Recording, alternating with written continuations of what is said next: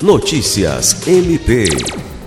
Referência em produção de indicadores sobre segurança pública, o Observatório de Análises Criminais do Núcleo de Apoio Técnico do Ministério Público do Estado do Acre aponta em seus relatórios, referente ao período de janeiro a outubro de 2021, uma queda expressiva nos índices de mortes violentas intencionais no estado do Acre, bem como redução nos índices de roubo em Rio Branco.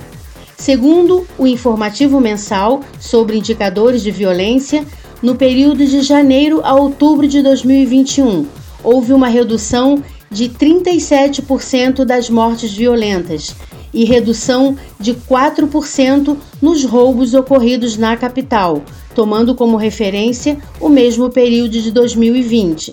O sistema de justiça criminal, a saber, órgãos dos poderes executivo e judiciário em todos os níveis da federação, atuam de forma confluente em relação aos propósitos garantidores do bem-estar e da paz social. E sendo assim, tal convergência de objetivos tem possibilitado retomar de forma ordenada o controle dos índices que mais causam a chamada sensação de insegurança à sociedade acreana. Lucimar Gomes, para a Agência de Notícias do Ministério Público do Estado do Acre.